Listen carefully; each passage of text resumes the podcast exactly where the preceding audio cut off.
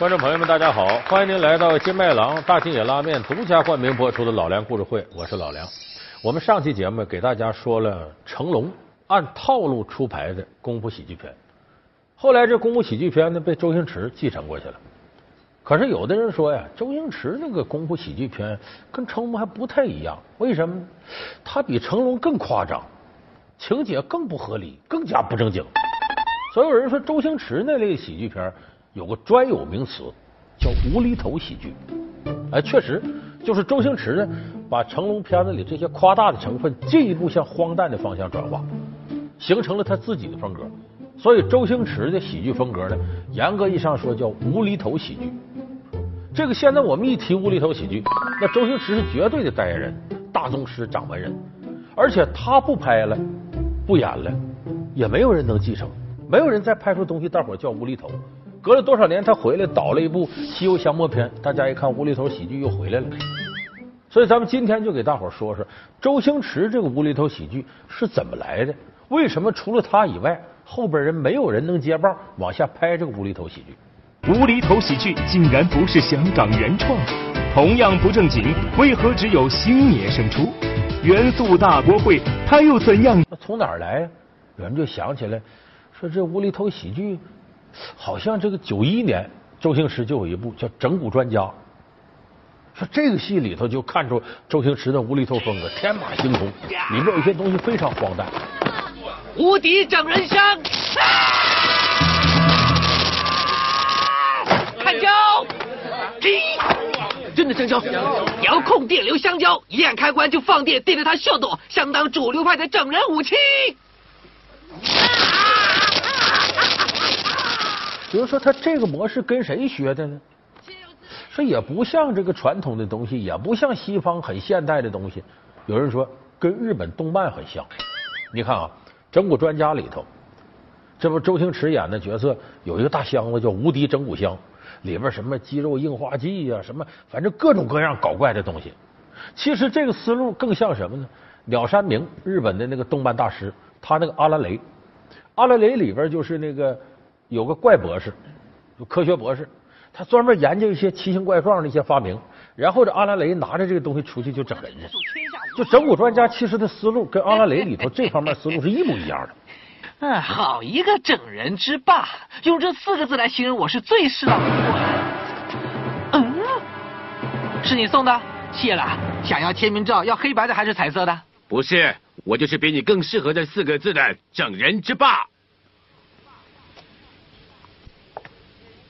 我们今天新开张，彼此都是同行，以后就多多指教。客气客气，招飞机招飞机飞上天上去，蹲下来蹲下来我坐飞机。这个是会让人家唱歌的迷你手心高压电子整人器，这是全美国最新的产品，厉害厉害。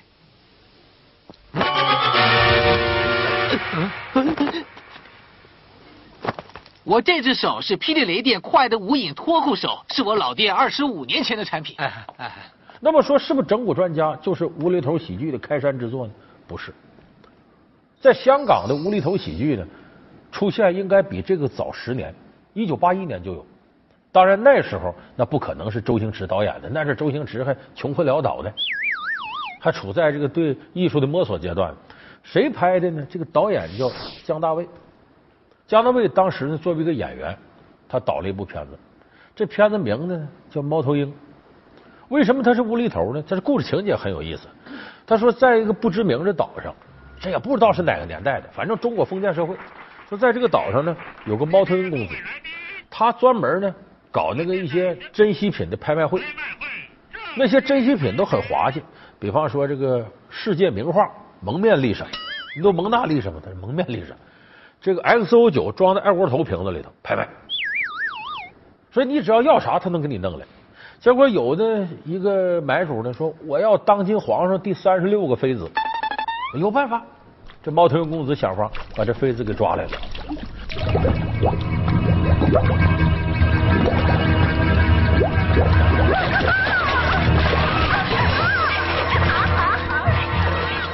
这抓来了之后呢，皇上没着急。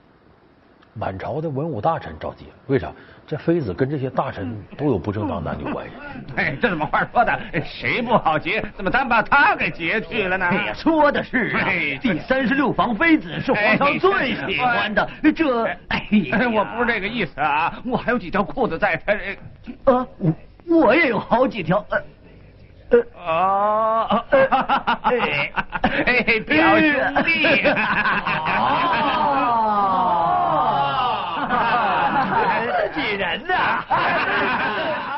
这大臣着急，皇上啊，得把他救回来。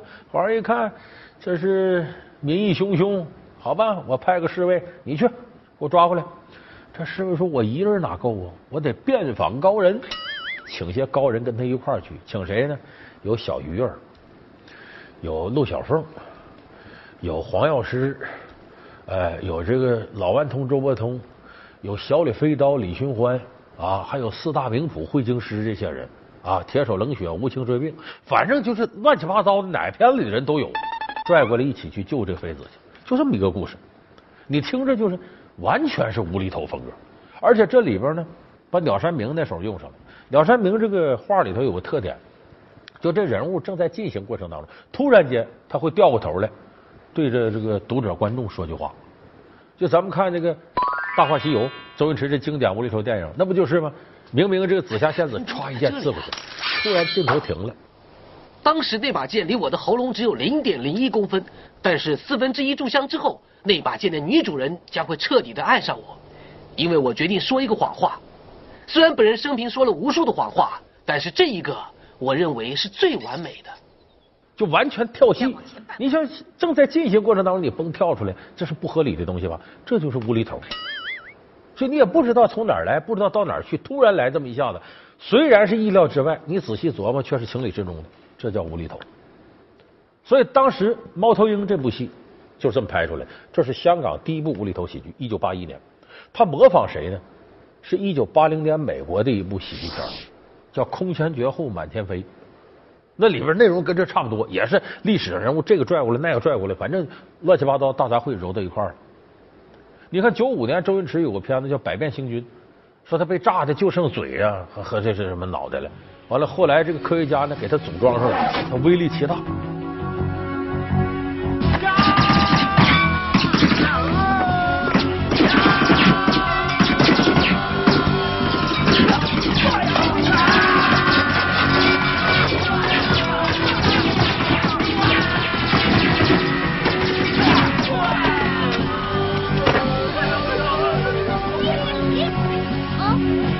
要玩水了。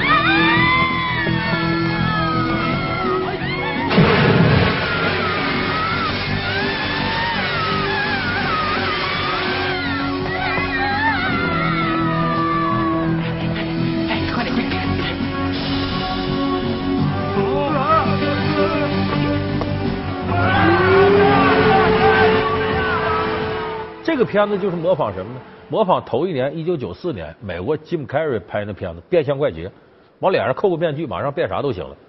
所以他这个其实是什么？无厘头喜剧是把美式的幽默和日式的动漫揉到一块儿，然后再加上中国人的本土元素、搞笑风格，形成了我们今天看到的无厘头喜剧。我们说美式幽默、日式动漫，这个都好理解啊。说中国的元素怎么加呢？咱们拿周星驰电影举例子，因为中国的元素啊，尤其传统元素太多了，皮影、京剧、双簧、相声、评书、快板，就数得来的这些形式，随便往里加。就我只要加的不是说让你觉得哎呦这么别扭的，只要觉得顺其自然，都可以加。你看《唐伯虎点秋香》，这是一九九三年上映的周星驰的无厘头电影，这不是里边演的唐伯虎呢？看上。华夫人的这个丫鬟秋香了，但是都有身份呢，再加上老唐家跟老华家世仇，不能直接张嘴说我要你那丫鬟给我当老婆，这不合适，所以得想法呢，卖身为奴，试图接近秋香。就这么着，唐伯虎呢变成个小乞丐，很可怜的到华府门口应聘去，正好碰上另外一个要应聘，咱俩比惨吧，看谁更惨。啊，旺财，不能死啊，旺财！你跟了我这么久，对我有情有义，肝胆相照。但是到现在，我连餐饱饭都没让你吃过，我对不起你呀，旺财！小心呐！哎呀！小强，小强，你怎么了？小强，小强，你不能死！啊！我跟你相依为命，同甘共苦这么多年，我一直把你当成亲生骨肉一样教你养你，想不到今天白发人送黑发人啊！比惨的过程当中呢，周星驰唱了段快板。这段快板怎么来的呢？他就中国民间要饭的念叨那些东西，他把它挪过来了。这里头不光有快板，还有传统大鼓书的东西。就过去呢，盲人有拉弦的，有直接在那儿唱的，就把这故事情节呢，以这个连唱带说的形式弄出来。唐伯虎点秋香里也把这个借鉴过来了。禀夫人，小人们住在苏州的城边。家中有屋又有田，生活乐无边。谁知那唐伯虎他蛮横不留情，勾结官府目无天，占我大屋夺我田。哎，他就是引用中国古代这个西河大鼓啊、京韵大鼓啊，就这些大鼓书的成分。啊，不光这个，它里头还有一些，咱说这个呃戏剧的，像京剧啊、黄梅戏啊、越剧啊。你看，刘镇伟九三年拍那个《东成西就》。那就是绝对恶搞的无厘头喜剧。无厘头喜剧里边说，这个黄药师跟段王爷就说这个东邪和南帝俩人吃了什么颠倒药了，结果他俩这个疯疯癫癫的，这俩人对着唱情歌，俩老爷们唱情歌，唱那个歌是什么呢？就是广东粤剧里的叫《做对相思宴》，俩人还莺莺燕燕的来那么一段。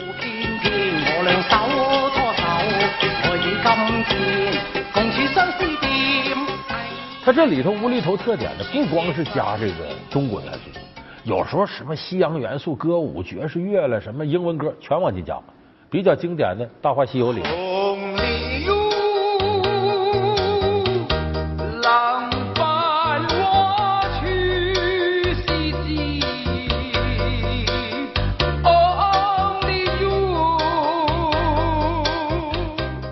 每一唱 Only You 的时候，你会接着想到“哦你妈的头啊”，想到这句经典台词。所以他这里头搞怪搞笑的地方天马行空，什么都能往进讲。老梁故事会无厘头喜剧去哪儿了？老梁故事会是由金麦郎大金野拉面独家冠名播出。另外一个这无厘头喜剧呢，其实也是给逼出来的。他是香港电影人呐，偷懒在压力之下偷懒的一种想法。八十年代的时候呢，香港电影进入兴旺蓬勃的时期。你看吴宇森的暴力美学，像《英雄本色》呀，包括徐克的新派武侠《新龙门客栈》《倩女幽魂》，还有王晶的一些典型的那种恶搞的喜剧。后来周星驰那时候双周一成嘛，周润发、周星驰、成龙。当时呢，香港电影产量特别高，那么电影人竞争也非常激烈。就说如果你一年之内拍不出一部电影，过一年你再有个电影，大家把你忘了。所以就有的电影人逼的每年都得出作品。但哪有那么些绝对的好作品？所以这个时候，有的电影人就投机取巧、偷懒了。就说我这个情节不完善，我咋编的想不起来了，来个天马行空、搞怪点的吧。有的观众看了这挺买账，觉得这有意思。三公主还没有醒，是不是要给她一颗？如果她死了，我也不要做人了。嗨，三公主跟我的交情这么好，我当然会照顾她的啦。哎，可是不多了耶。我。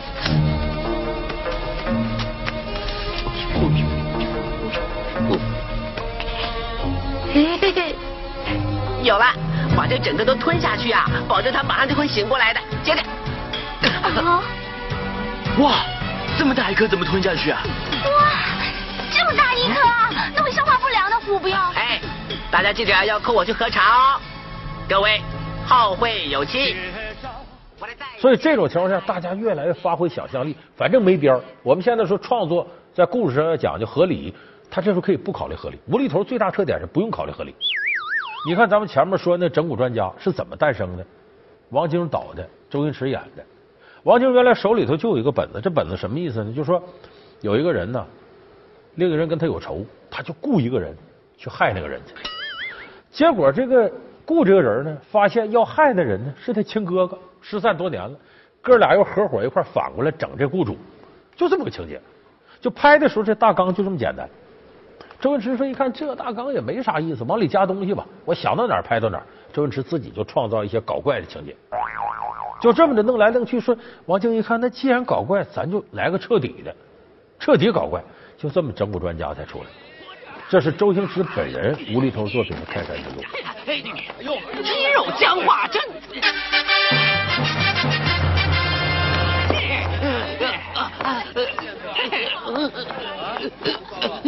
想跑？超级 BB 胶。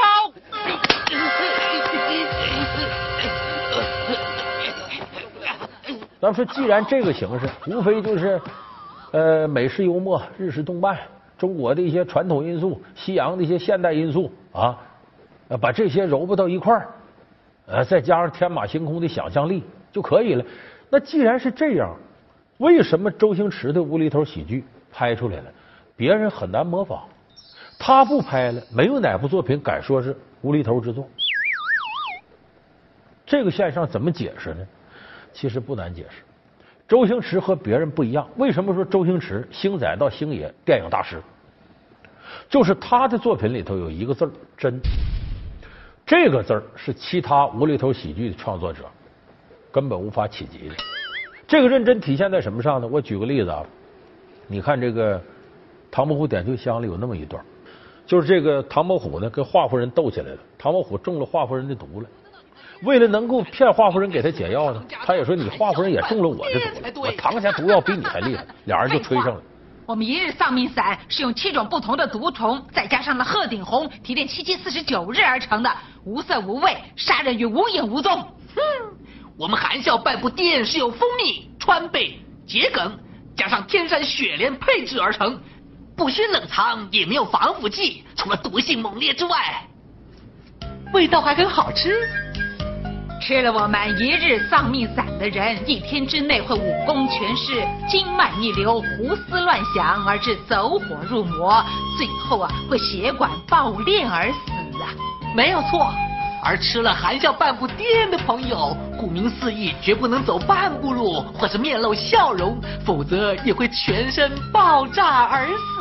就开始模仿上购物电视台的广告了，这搞笑情节出来。为什么俩人互相下毒，互相吹自己这个毒药多好？吹着吹着不就像广告了吗？就这个广告一下冒出来，你一点不觉得突？这个行话叫肉中学，就他在合理情节进行过程当中的包袱，就像那秋香说崇拜传说中的唐伯虎。说这个唐伯虎说是不是真的？给抓到柴房里了，他去跟他聊天去。啊，你身为江南才子之首，嗯嗯，会不会有很大的压力？啊，这个问题问的好。这个压力就像现在的这娱乐记者、八卦记者采访明星一样，你看到这儿，你不觉得这是无厘头突兀？就自然而然的这个包袱就出来。就说周星驰设计这些情节都是很认真的，就像有那句话，搞笑我们是认真的，确实认真。你同样，你看两千零八年，李湘她老公王岳伦，就那就那安卓拉他爸，王岳伦拍个搞笑片叫《十全九美》，里边有个小伙是电视购物卖椅子的，突然冒出一句只卖九百九十八，只卖九百九十八，九九八，没错是九九八，但不是九百九十八两哦，是九吊九文八钱。是电视购物经常这么说，可是这个情节前面根本没有铺垫，突然间就冒出来，硬搁着你乐。这个我们叫什么肉外学？它不是情节之内的外插花的东西进来的，所以一点都不高明。就说你对待搞笑情节要认真，它必须有合理性。你看起来天马行空不合理，你细琢磨，它是自然而然出来的，不是硬挤进来的、硬推出来的。所以这是后来拍无厘头喜剧人达不到周星驰这个高度重要原因。就第一个真，他要做到真诚的对待这种创作，认真的创作。第二个呢，人物本身要真的有内涵。而不是空泛的恶搞搞笑。你看《食神》里头，恶搞了一个美女莫文蔚变成个丑女，那是丑的很，相当吓人啊。同样的手段呢，王晶拍了一个这个呃《猪扒大联盟》，也是莫文蔚是个丑女，还跟其他三个丑女后来一起变美了。可你看完那个，你对这人物没印象，只记住她最后变美啥样。但是你看《食神》的时候，你就会被这个丑女感动。就是他对食神那个感情是真的，甚至替他挡刀挡枪。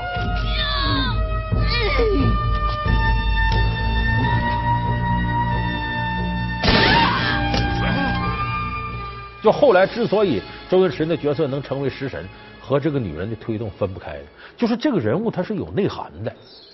你咱们看《喜剧之王》里边那个，其实我是一个演员，尹天仇那个角色，就像那龙飘飘那么奚落，他旁边都是他坚持演雷雨干嘛？没事一翻书，哎，论演员的自我修养，斯坦尼斯拉夫斯基，世界三大表演体系之一，这大宗师的书他常看。就是这个人物认真到哪儿？你看他那些搞笑的场景。什么都不是呢，还拍雷雨呢。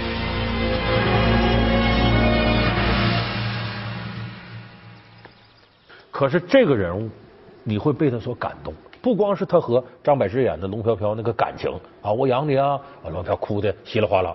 更主要是他对自己追求的这种执着，他的理想受到多少次打击，他内心始终保持那个天真。他有个非常坚定的信条：其实我是一个演员。你是谁啊？呃，我是一个演员。阿姨，是啊，这家干什么的？跑龙套的。呃，也就是演员。搞就是这点真诚打动所有的人。他的内核是非常真诚的，这个人物是塑造上是特别认真的。所以我们分析无厘头喜剧，你看着天马行空，非常不严肃，但是它的内核是极为严肃的。为什么呢？喜剧是什么？并不完全是搞笑，喜剧的核心是悲剧。怎么才能有喜剧呢？小人物向往着成名，高高在上的人物向往着名副其实，可他做不到。这两个人做不到，拼命要装的能做到，产生了这种够不着的落差。这个落差本质上，你看起来好像挺搞笑啊，是荒诞可笑，但其实是一种够不着的这种悲剧，大落差的悲剧，是往往人自身能力无法去扭转命运。给他带来的这些影响，是一种非常无奈的回忆。啊，尹先生，啊，你介不介意把剧本还给我们？哦，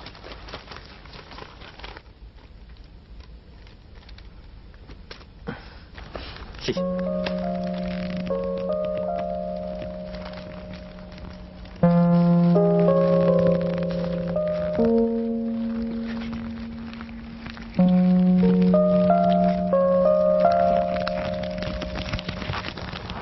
成 所以喜剧的核心是什么呢？含着泪在笑，或者是哭着在笑，或者是微笑的过程当中含着眼泪，是这样一个内核。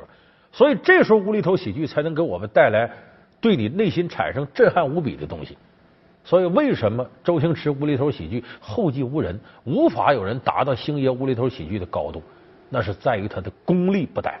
达不到那种真诚忘我的境界。他们是一群游走在深宫内院的特殊人群，他们心理扭曲，生理残疾，在中国历史上占据着特殊地位。他们就是太监。太监作为中国宫廷文化的独特产物，存在了上千年的时间。那么，想要当一名合格的太监，需要经过哪些步骤？想要做一名成功的太监，又要经历哪些考验？服侍后宫嫔妃的太监们，又会与皇帝的女人产生感情纠葛吗？现独家冠名播出，我们下期节目再见。